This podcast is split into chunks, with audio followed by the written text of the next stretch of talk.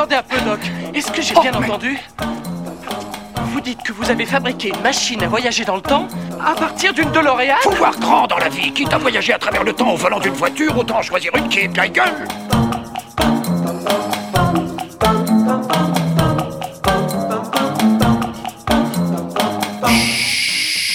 Bonjour à toutes et à tous, j'espère que vous allez bien. Je suis une fois de plus très content de vous retrouver pour ce nouvel épisode de l'oreille du temps. Comme à chaque fois, je vous invite à prendre place bien évidemment à bord de ma DeLorean afin de remonter ensemble dans le temps et dans les différentes années composant la carrière d'un ou d'une artiste. Mais je préfère vous prévenir, l'épisode d'aujourd'hui sera un peu particulier de par sa forme originale, mais également de par l'invité que nous avons la grande chance d'accueillir. Un artiste qui me tient particulièrement à cœur puisqu'il s'agit tout simplement de l'idole de mon enfance. Plus de 50 ans de carrière, plusieurs centaines de chansons, plusieurs millions d'albums vendus, un nombre incalculable de concerts réalisés un peu partout, mais surtout, une pluie d'étoiles dans les yeux de millions d'enfants. Et oui, aujourd'hui nous avons l'honneur et la joie de recevoir Henri Dess pour un épisode spécial de l'oreille du temps. Considéré par beaucoup comme étant la légende de leur enfance, la carrière artistique d'Henri Dess ne débute cependant pas dans le répertoire jeunesse. En effet, ses dix premières années de carrière seront dédiées à la chanson pour adultes et pour le grand public. Ses premiers projets vont d'ailleurs lui permettre de représenter la Suisse au concours de l'Eurovision en 1970. Suite à ça, Henri Dess décidera finalement de se lancer dans l'écriture et la composition de chansons pour enfants. Son premier album pour enfants intitulé Cache Cache sort d'ailleurs en 1977 et rencontrera très vite un grand succès. Rapidement, les albums s'enchaînent, les concerts se multiplient, les salles deviennent de plus en plus grandes et le public se montre de plus en plus nombreux. Plusieurs décennies plus tard, le nom Henri Dess ainsi que ses mélodies continuent de résonner dans les têtes de millions d'enfants, mais aussi d'adultes. Les bêtises à l'école, Polyglotte, La Petite Charlotte, La Sorcière de Minuit, tant de tubes qui ont marqué les esprits et les générations depuis plusieurs dizaines d'années. Mais Henri Dess n'est pas du genre à vouloir se reposer. En 2016, il se lance dans un nouveau projet avec le groupe de son fils Pierrick, qu'ils nommeront ensemble Henri Dess et The Grand Gamin. Le concept Reprendre et adapter ses plus grands tubes dans un style punk rock. Un projet qui l'emmènera jusqu'à la scène du festival de métal du Motocultor en 2019 pour le plus grand plaisir de ses jeunes fans, mais aussi des moins jeunes. Aujourd'hui, âgé de 80 ans, Henri Dess attend patiemment que la situation sanitaire s'éclaircisse avant de reprendre progressivement ses nouveaux projets. J'imagine que comme moi, vous êtes impatient de le retrouver, mais avant ça, je vais jouer un petit peu avec vos nerfs et vous proposer un petit tour d'horizon de sa discographie. Charlotte. Pan, pan, pan, qui est là? C'est la petite Charlotte. J'aurais besoin d'un rouleau pour faire mon gâteau. J'en ai pas, j'en ai pas, débrouille-toi comme ça. J'aurais besoin d'un rouleau pour faire mon gâteau. J'en ai pas, j'en ai pas, débrouille-toi comme ça. Pan, pan, pan, qui est là? C'est la petite Charlotte. Pan, pan, pan, qui est là? C'est la petite Charlotte. L'école de Tagadagada qu'on apprend les bêtises. C'est à l'école de Tagadagada qu'on apprend les bêtises. Le grand Dédé, poil poil au nez devant toute la classe, monte au tableau, poil poil au dos pour faire des grimaces. Zoom, zoom, zoom, zoom, zoom, zoom, zoom, zoom, zoom. C'est à l'école de Tagadagada qu'on apprend les bêtises. C'est à l'école de Tagadagada qu'on apprend les bêtises. C'est une machine, ouais, qui sort de l'usine. Ouais, elle a des tuyaux partout, elle pète par tous les bouts. C'est une machine, ouais, qui sort de l'usine. Ouais, on peut tout faire avec, tout faire avec elle. C'est une machine, ouais, qui sort de l'usine. Ouais, elle a des tuyaux partout, elle pète par tous les bouts. C'est une machine, ouais, qui sort de l'usine. Ouais, on peut tout faire avec, tout faire avec. Par cette chanson, qui nous vient du français. Par cette chanson, je peux dire désormais, je suis polyglotte. Mot qui vient du grec ancien, je suis polyglotte. Et j'ai pas les copains. Moi, j'ai parlé toutes les langues, toutes les langues. Moi, j'ai parlé les langues du monde entier. J'en savais rien, mais maintenant que tu le dis, c'est enfantin, ça va changer ma vie.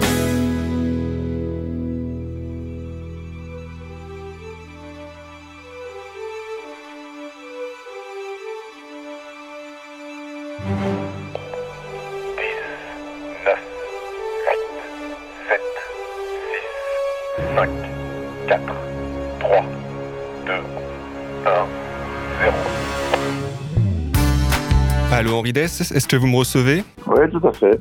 Bah merci d'être là, merci infiniment d'être avec nous aujourd'hui. Euh, bah, comment est-ce que vous allez tout simplement déjà?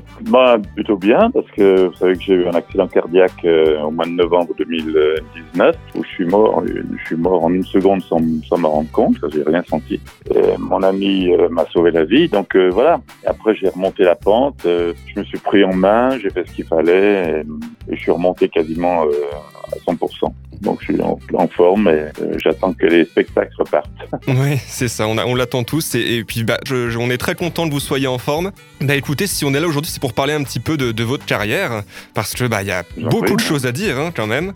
Et, euh, et donc si habituellement dans mon émission j'ai l'habitude d'utiliser un, un générateur d'années aléatoires, euh, là aujourd'hui, ben, avec 50 ans de carrière et plus de 200 chansons à votre actif, c'était un peu compliqué. Donc j'ai plutôt décidé de choisir euh, quelques années et moments importants dans votre vie pour pouvoir en discuter ensemble.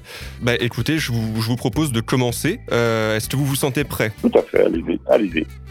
Alors écoutez, la première année que j'ai sélectionnée, c'est l'année 1966. Est-ce que ça vous dit quelque chose comme ça? Euh... Qu'est-ce que j'ai fait en 1966 Je me souviens pas trop. je crois que j'étais à Paris déjà. Je me suis marié en 64, puis on s'est installé pour 19 ans, d'abord dans un...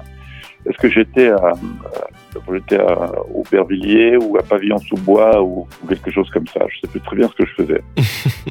Alors moi, j'avais noté qu'en 1966, c'était l'année où vous aviez sorti votre tout premier projet musical, euh, intitulé Elle est belle, il me semble. D'accord.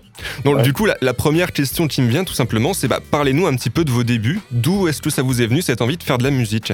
Oh, bah, écoutez, moi, je suis pas quelqu'un, je suis pas un carriériste. hein. donc, je me donne pas des, je me fixe pas des, des buts, euh, des choses comme ça. Ça, vient ou ça vient pas. Euh, je suis un petit peu un va comme je te pousse. Enfin, en tout cas, j'étais à l'époque. C'est-à-dire que euh, je, je savais pas ce que je voulais faire et puis je suivais un petit peu l'air du temps. Et si d'un coup quelque chose se présentait, j'avais assez de bon sens pour me dire oui, je prends ou non, je prends pas. Et, ça a toujours avancé comme ça. J'ai jamais initié quoi que ce soit. C'est toujours les événements qui sont venus à moi et puis je les ai choisis avec le bon sens que j'avais, que j'ai toujours d'ailleurs, pour avancer euh, dans ma vie. Voilà. Vous aviez fait des, euh, un apprentissage de dessinateur architecte avant ça, c'est ça? Euh, qui ne s'est pas terminé. Enfin, j'ai tout raté. Enfin, je devrais de, de vous dire ça. Mais j'ai pas fini mon collège, mon, donc j'ai pas de certificat d'études.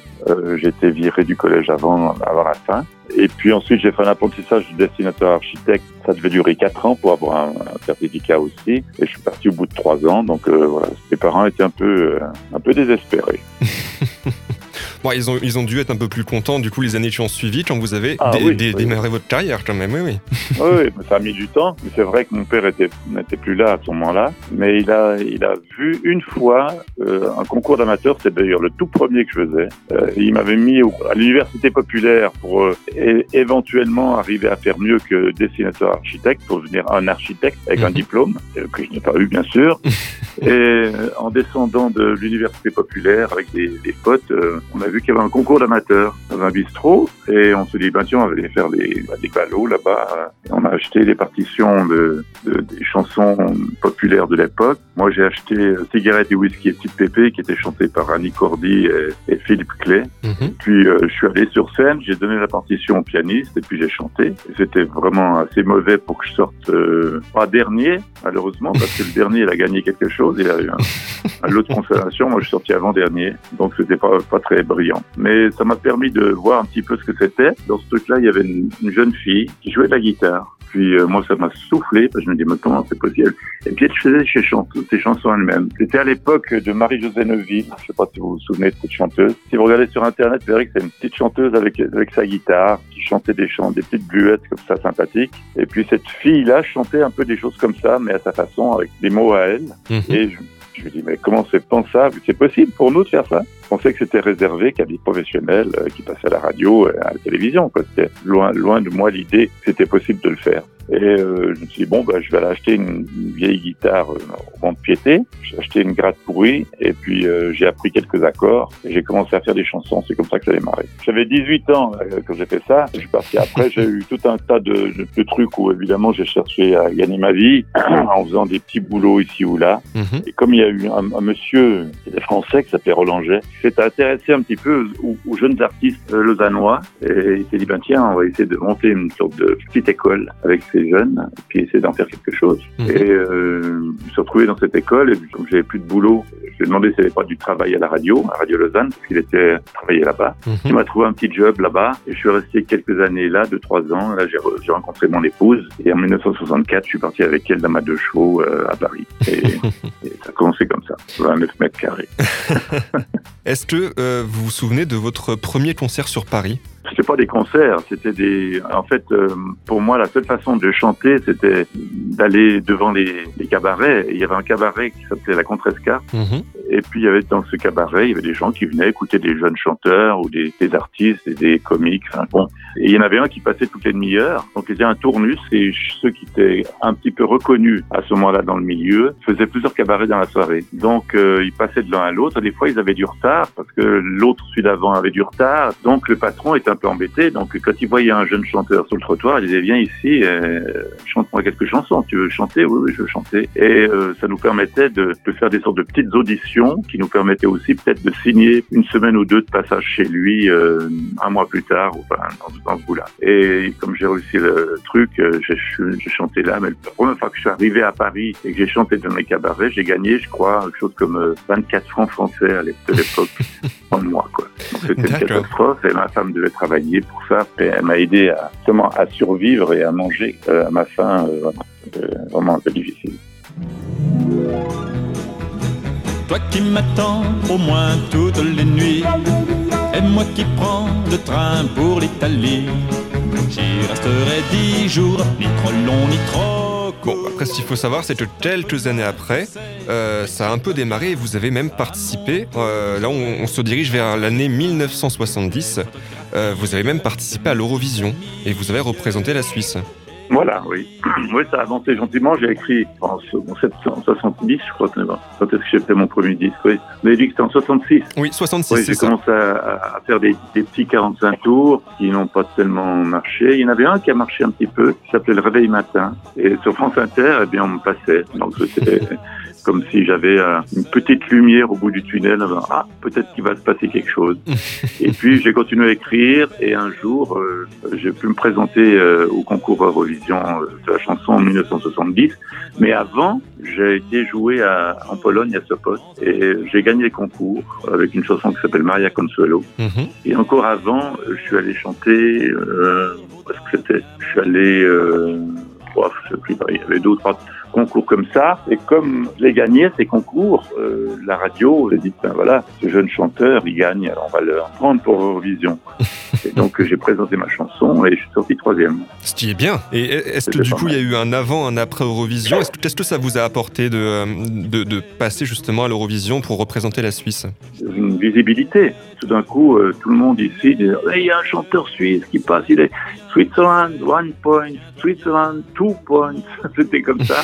Et les gens étaient sur leur télé, ils disaient Mais c'est incroyable, il est suisse. Et puis il chante, puis il est, il, il est, il est- maintenant il est premier. Ah ben non, non, il est deuxième. Ben voilà, c'est un peu, un peu ça. Ce qui fait que d'un seul coup, ça m'a donné une visibilité, mais évidemment, on sait tous que chanson Eurovision, c'est une voie de garage qui amène rien à personne, à part euh, Abba, qui a aussi une carrière extraordinaire. Mais tous les autres, euh, on les voit un soir et le lendemain, c'est déjà plus leur nom. C'est un peu comme ça que ça se passe. hein. Je t'aime mon loup, mon gros loup, mon petit loup. Je t'aime mon loup, mon gros loup, petit loup. Donc l'Eurovision en 1970, vous continuez un petit peu votre carrière euh, dans, la chanson donc pour adultes hein, dans un premier temps. Et quelques années après, donc là je me dirige vers l'année 1977, donc sept années plus tard. Euh, et là vous sortez votre premier album pour enfants, Cache Cache. Donc expliquez-nous cette transition tout simplement. Pourquoi avoir choisi de laisser de côté la chanson pour adultes pour écrire des chansons pour les enfants? Bah écoutez, mon fils est né en 1970 et euh, quand il a eu 5 ans, en 75, je me suis dit, bah tiens, il, est en âge d'écouter des chansons. Avec mon petit bagage d'auteur, des chansons pour adultes, je me suis dit, je vais écrire une chanson pour lui, avec des mots qu'il puisse comprendre, une musique qu'il puisse chanter, etc. Et je lui ai fait deux ou trois chansons. Et euh, il était tout le temps sur mes genoux en train de, en train de chanter. Je me suis dit, bon, je vais peut-être garder un souvenir de sa voix. J'ai fait un petit enregistrement. Et il a enregistré sur un petit 45 tours. C'est sorti avec trois chansons. Il y avait Ma Petite Sœur, euh, il y avait Escargot, et puis euh, Ma Bête à la Bête à je crois, quelque chose comme ça. Mhm. Et puis, euh, avec ces disques, je suis allé dans des maisons de disques en France qui avaient un catalogue euh, jeune public. Et je me suis dit, bah tiens, euh, peut-être qu'ils seront intéressés euh, à prendre ça. Et évidemment, comme chanteur pour enfants, on m'a pas envoyé le producteur top, on m'a envoyé l'apprenti, j'imagine, producteur, qui m'a dit, mais écoutez, si vous chantez avec votre fils à la télévision, il y a peut-être une chance que qu'on puisse faire quelque chose. Puis j'ai dit, c'est hors de question, je ne veux pas euh, l'exposer. Et puis il m'a dit, bah tant pis. Alors, j'ai jamais pu avoir de maison de disques et, et j'ai dit, bah, bah, puisque j'ai pas de maison de disques, je vais la faire moi-même. Et ma femme s'appelle Marie-Josée. J'ai monté un petit label qui s'appelle Production Marie-Josée, Disque Marie-Josée. Mhm. Et euh, j'ai continué à écrire des chansons, j'en ai fait une, une douzaine. J'ai sorti, ce cache-cache en 1960. 77. 17. C'est ça. Et ça a été immédiatement un succès auprès des, des enseignants, euh, des parents d'élèves, etc.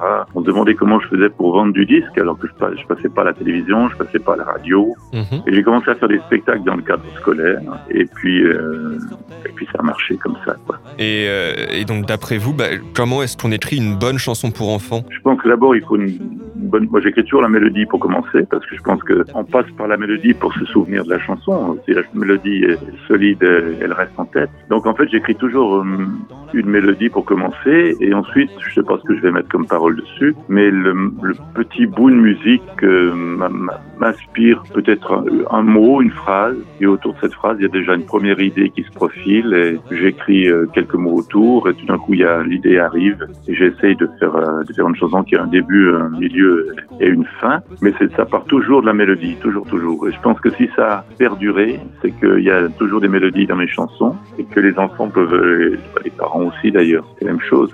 Ils, ils écoutent ça une fois et puis ils peuvent tout de suite derrière chanter avec moi. Quoi. Et j'ai toujours eu des salles pleines de gens qui chantaient mes chansons par cœur, tout le temps, tout le temps. Ça doit être un, un sentiment assez incroyable d'arriver sur scène et puis de, de se rendre compte que les gens connaissent toutes les paroles et, euh, et- Ouais. et chantent toutes les paroles. Quoi. Ouais, c'est ça.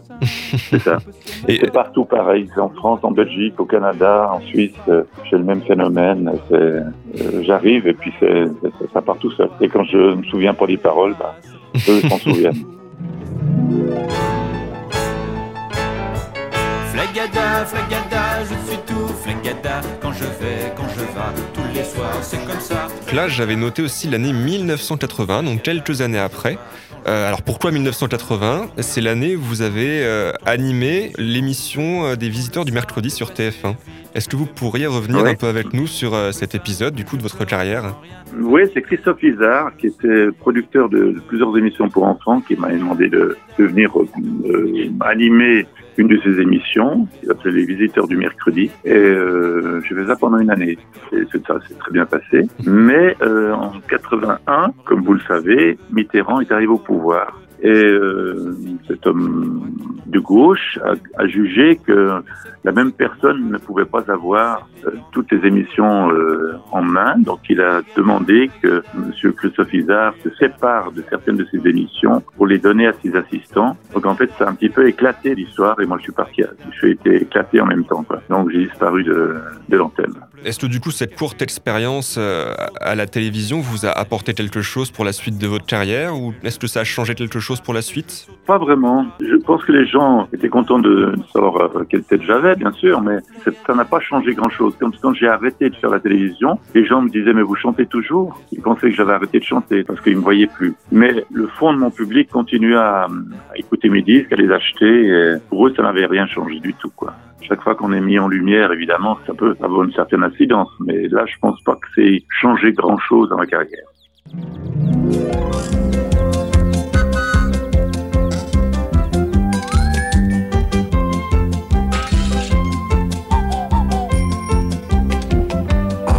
Donc écoutez, je vous propose de continuer un peu et d'arriver à l'année 1986. Euh, donc c'est la- l'année de la sortie de votre album Le Beau Tambour, mais c'est aussi euh, la première année que vous faisiez un Olympia. Et, euh, et après, il y en a eu beaucoup d'autres des Olympias. Donc qu'est-ce que vous avez ressenti tout simplement la première fois que vous avez foulé les planches de cette, de cette salle mythique quand même? C'était la catastrophe.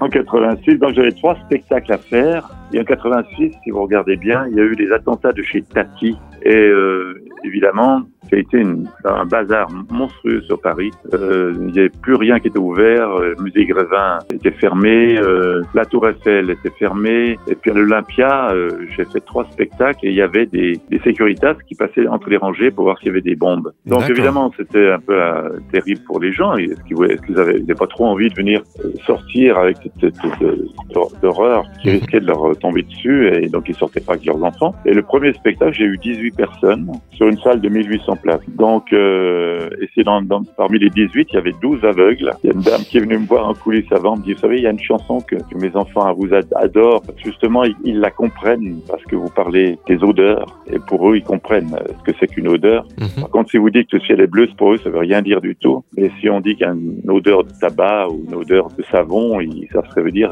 Petit chemin, cette chanson-là euh, leur plaît énormément. Est-ce qu'éventuellement, vous pourriez la chanter? Alors, j'ai vite répété et j'ai chanté pour eux. Et puis le lendemain, on a eu 60 personnes et le surlendemain, 75. Enfin bon, c'était la cata. Et euh, deux ans plus tard, j'ai rappelé Michel Boris et je lui ai demandé s'il pensait que ça serait envisageable de refaire, euh, de recommencer. Puis il m'a dit mais tout à fait. C'est pas ta faute, c'est pas la mienne. Euh, donc Jean-Michel Boris, c'était le producteur qui, voilà, qui il dirigeait la production de, l'Olympia à ce moment-là. Mhm. Il dit c'est pas ta faute, c'est pas la mienne. Si tu veux, on peut, on peut refaire. Puis il me dit tu veux en faire combien? Je dis euh, c'est rien, hein? non, on va en faire sept. Non, lui dis sept. Tu vas les remplir, tu verras. Et on a fait sept Olympias, on les a remplis. Deux ans plus tard, j'en ai fait neuf. Deux ans plus tard, j'en ai fait onze. Deux ans plus tard, j'en ai fait treize. Deux ans plus tard, j'en ai fait quinze. Et deux ans plus tard, j'en ai fait dix-huit. Et si on additionne tout ça, je crois que ça fait 93 Olympias. Ah, vous n'avez pas atteint les 100 du coup? Non, non, j'ai pas atteint les 100, mais 93, il n'y en a pas beaucoup qui ont fait ça. D'accord. Donc là, puis- puisqu'on est dans, dans- dans le thème des salles, des endroits où vous avez pu jouer, euh, est-ce que on, on va mettre de côté le motoculteur dont on parlera un peu après. Est-ce qu'il y a une salle, un endroit en particulier où vous avez adoré jouer Écoutez, j'ai fait beaucoup de salles. J'ai fait Playel avec un grand orchestre symphonique, euh, euh, des concerts L'Amoureux. J'ai fait euh, la salle Gaveau. J'ai fait tous les zéniths de France de, de cette époque-là. Mhm. Euh, c'est des salles de 3-4 000 places et je les remplissais chaque fois. Quoi. Je, moi, je sais pas, j'ai toujours fait les choses sans trop m'en rendre compte. Les gens qui me regardaient, ma, ma femme était là derrière avec ma secrétaire et puis se, se tenait par le bras et dit mais c'est pas possible, tu vas pas monter là, te rends compte, tout ce monde, c'est incroyable. Je dis mais non, t'inquiète pas. Et moi, je montais et je chantais. Et puis après, mon producteur, après, il dit, mais c'est pas possible. T'étais détendu, t'as fumé la moquette ou quoi? C'était incroyablement détendu. Je dis, oui, bah, c'est comme ça. Je suis détendu, j'ai du plaisir, je suis souriant, voilà. Puis, euh, puis je chante les chansons qu'ils aiment. Puis voilà. Et- Mais du coup, vous avez jamais eu vraiment de, de, de petits tracks euh, avant de monter sur scène vous... Mais je fais de la sophrologie. Moi, j'ai un système de détente euh, perpétuel et, et ça me, je, très, très, très, rare que ça, que soit stressé, tendu, énervé. Quoi. Je m'énerve jamais. J'y allais et je me disais, bon, voilà, ça va se passer comment ça va se passer. Euh, ils ont l'air pas mal. On va. Et ça marchait très bien comme ça. Et selon vous, quel est le public le plus difficile à satisfaire du coup? Est-ce que c'est les, les enfants ou plutôt les, les personnes plus âgées, les adultes? Moi, je crois que les enfants, c'est très compliqué parce que ils n'ont pas euh, l'habitude, si vous voulez, de, de, de, de ce genre de choses. Donc, euh, ils viennent là pour s'amuser. Donc, euh, ils pourraient très bien se lever de leur siège puis courir dans, dans, le- dans les allées si ça leur plaît pas. Moi, j'ai vu des spectacles de théâtre devant un public enfantin, mais c'est quand ils aiment pas ou qu'ils comprennent pas, c'est dramatique pour les comédiens. Mais quand ils aiment, alors par contre, euh, ça, ça dégage. hein. Est-ce Donc que en fait, jamais, jamais eu ces problèmes-là, parce que ceux qui venaient me voir, ils avaient toutes mes chansons en tête, ils chantaient avec moi du début à la fin. quoi. D'accord, bah ça tombe bien, c'était la question que je voulais vous poser justement. Et euh, bah, une autre question qui me vient comme ça, est-ce que vous avez senti une évolution de, de comportement dans votre public au fur et à mesure des années? Bah, C'est-à-dire que les petits de l'époque, euh, sont devenus des adultes. Hein. Je sais pas quel âge vous avez, vous peut-être vous avez. Moi j'ai mes 21 chansons ans. Et, oui, j'avais Comment? tout- j'avais tous vos disques hein, quand j'étais plus petit et, euh, et- et ma mère, qui est institutrice en maternelle actuellement, continue de vous faire écouter à Ouais. ses élèves. Euh, Voilà, je sais pas quel âge elle a, maman. Elle a 50 ans. Voilà, donc euh, il a fallu j'ai quand même pas mal d'années, une dizaine d'années de représentation de mes chansons, donc euh, je suis tombé sur vous à un moment donné. et euh, vous, vous avez euh, écouté mes chansons, et le phénomène est tout à fait étonnant, c'est que j'ai rencontré une dame qui est une spécialiste du cerveau ici, et elle m'a dit, écoutez Henri, euh, il y a une chose qui est extraordinaire dans, dans ce que vous faites, c'est que vous avez imprégné des enfants euh, et leur cerveau est fait de telle manière que quand euh, ils sont imprégnés de quelque chose, que ça soit une musique, euh, une odeur, une impression, euh, toutes ces choses-là, elle va être fixée et gravée dans le cerveau jusqu'à la fin de leur vie. Et maintenant, quand je me retrouve en, en, en scène avec des mômes et leurs parents, ben, les parents, quand je chante mes chansons, qu'ils les ont entendues pendant leur enfance, elles remontent immédiatement et ils chantent avec moi. Mais c'est. Donc c'est- vrai que je me trouve avec, avec trois générations, votre maman, vous, et puis euh, votre, fils, je sais pas, qui vous regarde peut-être éventuellement avec un drôle d'air quand vous chantez, parce que lui, il les connaît moins bien que vous, je sais pas. C'est des fois comme ça. Mais figurez-vous que euh, le- premier concert que, que j'ai fait, c'était vous. Du coup, on était vraiment en famille, mes parents, moi et mon petit frère. Et, euh, et pour la petite anecdote, mon petit frère, à la première chanson, pensait que le concert était déjà fini et avait du coup crié tout haut euh, Ah bon, c'est fini, on s'en va. Donc voilà, ça me revient comme ça là maintenant. Après la première chanson, Oui, après la première chanson, oui, oui. ah, mais vous voyez, comme quoi les enfants savent pas encore comment un spectacle fonctionne. C'est ça. Nouveau pour eux.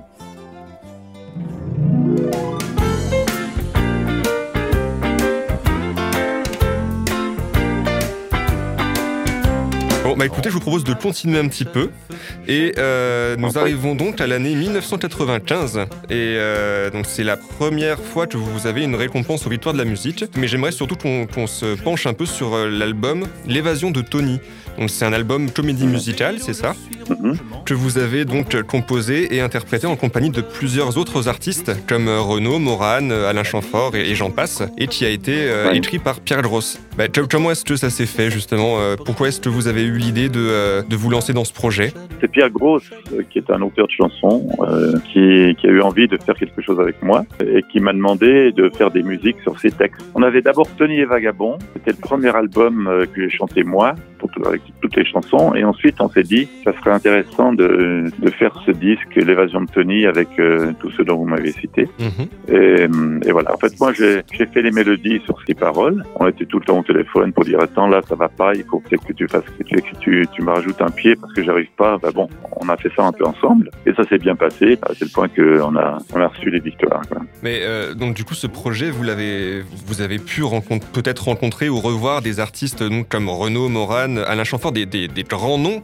Euh, Est-ce qu'il y a un- une rencontre en particulier sur votre carrière euh, qui vous a marqué et dont vous voudriez nous parler aujourd'hui?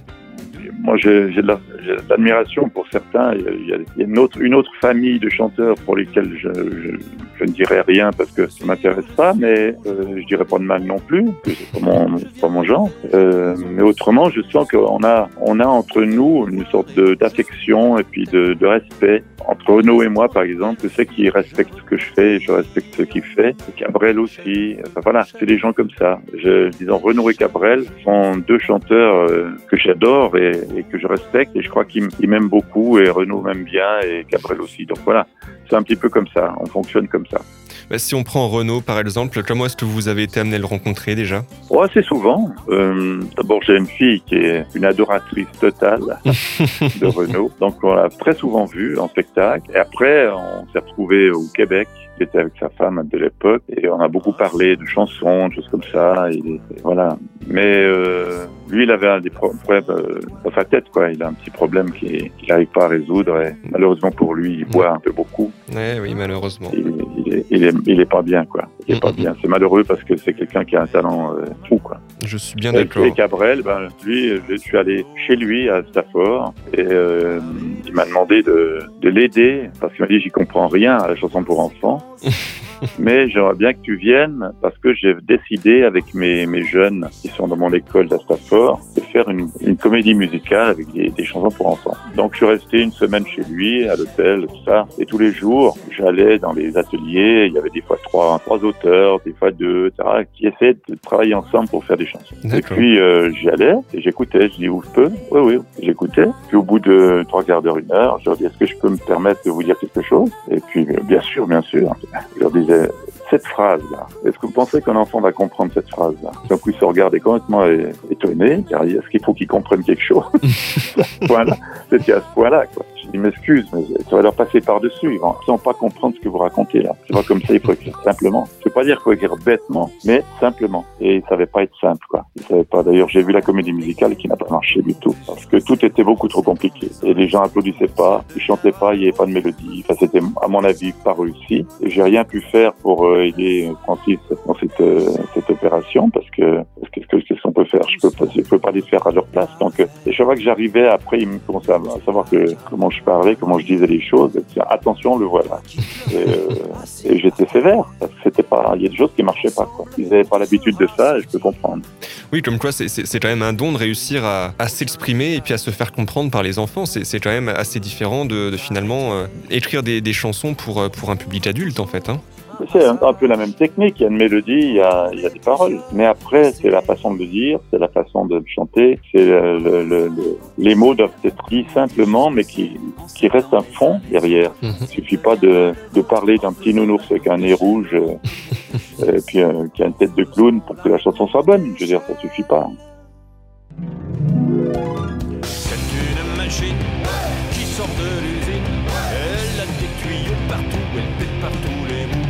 Entre tout ça, euh, vous remportez deux victoires de la musique par la suite, pour l'album Far West et pour l'album Le Crocodile, il me semble, non, je sais plus. Les crocodiles, oui, Ouais, c'est ça. Et donc après, vous, vous faites plusieurs autres albums, vous faites des collaborations pour faire des livres, vous faites des DVD, vous faites de nombreux concerts, le succès est forcément au rendez-vous. Et euh, j'aimerais aborder un dernier point, donc on arrive en 2016, on fait un sacré bond dans le temps là. Et euh, donc j'aimerais vous parler de l'aventure Henri Dess et The Grand Gamin quand même. Euh, que vous faites avec le duo Explosion de Chacha dont fait partie Pierrich, votre fils. Euh, bah, Expliquez-nous tout simplement comment ce projet est né. Ben, Pierrick, il avait monté un groupe qui s'appelait Explosion de Caca avec son, son pote Raphaël euh, Ortiz.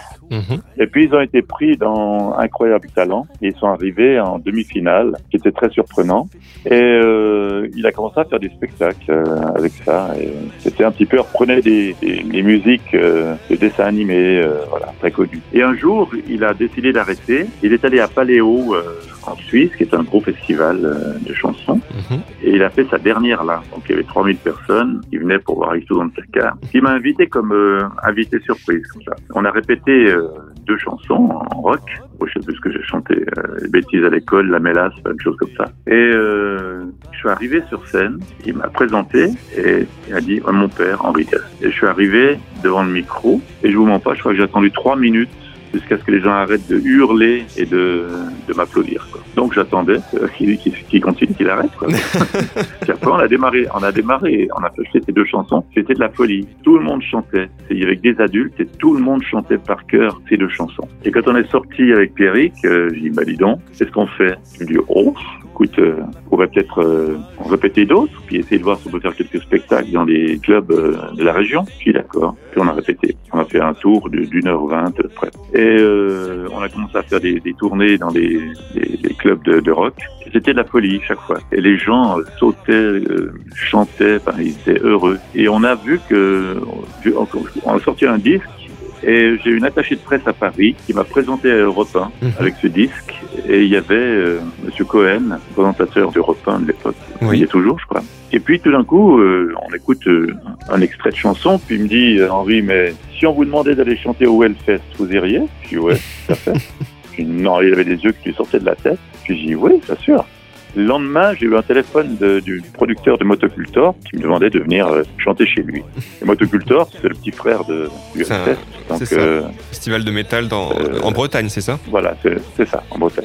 On est allé là-bas en disant, bon, on va se faire bouffer, on va voir, il y a que des, des gros groupes de rock, euh, métal, enfin, je me suis retrouvé qu'avec un public métalleux, quoi. Qu'est-ce qu'on va, on va se faire manger, quoi, c'est pas possible. Et on est arrivé sur scène, c'était de la dinguerie, il y avait 15 000 personnes, ils étaient tous venus depuis le camping, ils, ils étaient, ils étaient agglutinés, et on a fait une heure de, une heure vingt, une heure dix de spectacle. C'était de la pure folie et ça progotait comme, comme des dingues. Et euh, on m'a dit que c'était le plus gros pogo de- du festival. Ça, c'était complètement fou. Puis après, ben, on, a, on a fait quelques autres. Puis ensuite, il y a eu euh, mon accident cardiaque. Et ensuite, il y a eu le Covid. Ouais.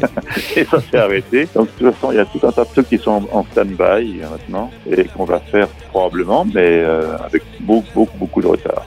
Henri Laurent de la Main, du coup, c'est un projet que vous comptez continuer avec votre fils euh, et, et du coup, et son ami Mmh, sais pas certain. Je veux dire, lui, euh, lui, il est parti. Maintenant, c'est devenu, il est devenu fermier. Il a une ferme avec des animaux. C'est comme un, c'est un sanctuaire Mhm. avec des animaux qui étaient prévus pour la boucherie. Il les a, il a dit, ben, je les prends. Il y a certains qu'on lui a donné pour les sauver de la boucherie. Il, y a, il a deux chevaux, euh, deux ânes, euh, quelques chèvres, des, des poules. voilà. Donc, Mhm. il vit avec son ami là-bas. Il est, il est devenu fermier. Et je ai fait un disque qui s'appelle Maintenant on est là. D'ailleurs, on a un très gros projet avec ça Mhm. dont je vais vous parler. Ça vous intéresser. Bah, bien évidemment. Euh, donc, euh, il a fait ce disque et malheureusement, il est tombé ce disque en plein Covid et, et il a pas pu du tout démarrer. et on n'a pas pu, il a pas pu faire de spectacle, rien. Je veux dire, c'est tombé à plat et je sais pas si ça va pouvoir redémarrer plus tard. Mais, mais il y a une chanson qui s'appelle justement Maintenant on est là et qui parle de ce que les gens d'en bas, c'est-à-dire vous et moi, Mhm. pensons des gens d'en haut qui nous gouvernent et qui traînent la patte et qu'on se retrouve avec une, une planète un peu à la dérive. Et chez nous, on a euh, un monsieur qui s'appelle Jacques Dubochet, qui est un, un prix Nobel de maths, je crois, ou de, de chimie, je sais plus trop bien exactement ce que c'est. Mhm. Et il est très impliqué dans, les, dans le climat. Et je me suis dit un jour, mais il faut que je vais l'appeler. Je vais lui dire ce que j'ai fait. Peut-être que ça peut l'intéresser. Et je l'appelle. Je dis, Monsieur Dubochet, oui. Qui est à l'appareil? Je dis, Henri Dess. Ah, on se tutoie? Je dis, d'accord, on se tutoie.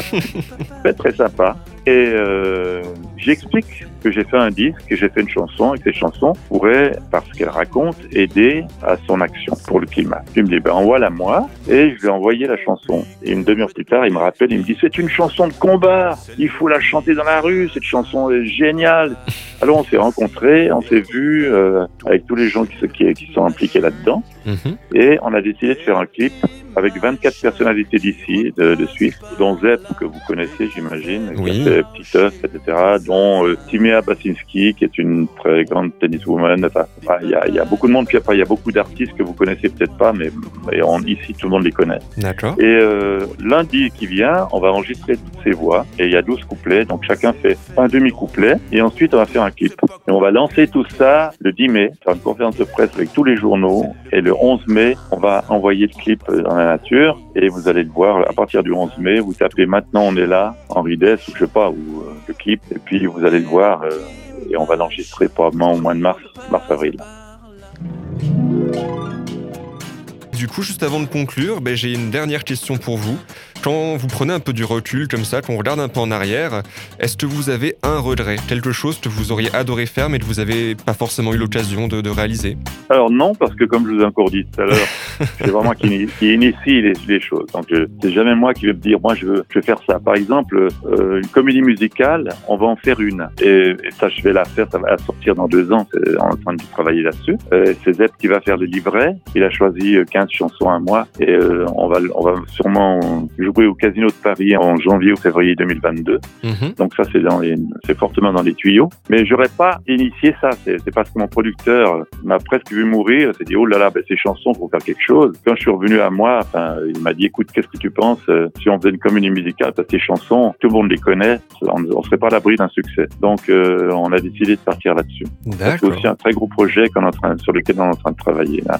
Mais pour, pour dire que j'ai des regrets, je ai aucun, que je, j'utilise une, une formule euh, que j'aime bien, c'est que euh, je suis pas à la, à la même aune que tous les autres euh, chanteurs. Les autres chanteurs, pour arriver à, à exister, à, ou ne serait- ne serait-ce qu'à vivre un peu de son métier, il faut, il faut passer à la radio, il faut passer à la télévision, il faut qu'on les voit. Moi, ça a marché sans ça. Donc, euh, j'ai eu une grosse malchance euh, au tout début, c'est que personne n'a voulu de moi. Et j'ai eu une grosse chance, c'est que personne n'a voulu de moi.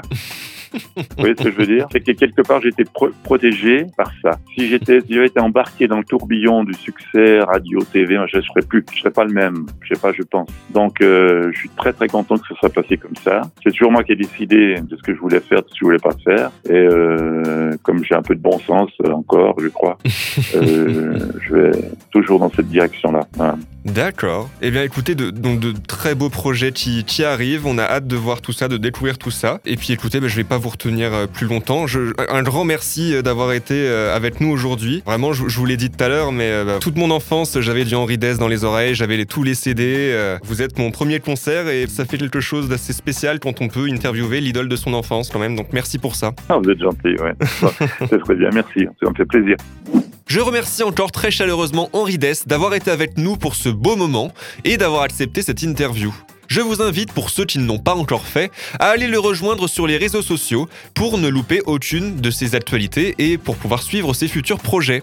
Quant à moi, je vous retrouve très vite pour un nouvel épisode avec un ou une nouvelle artiste. Qui sera le prochain ou la prochaine à partir en voyage Mystère. Bye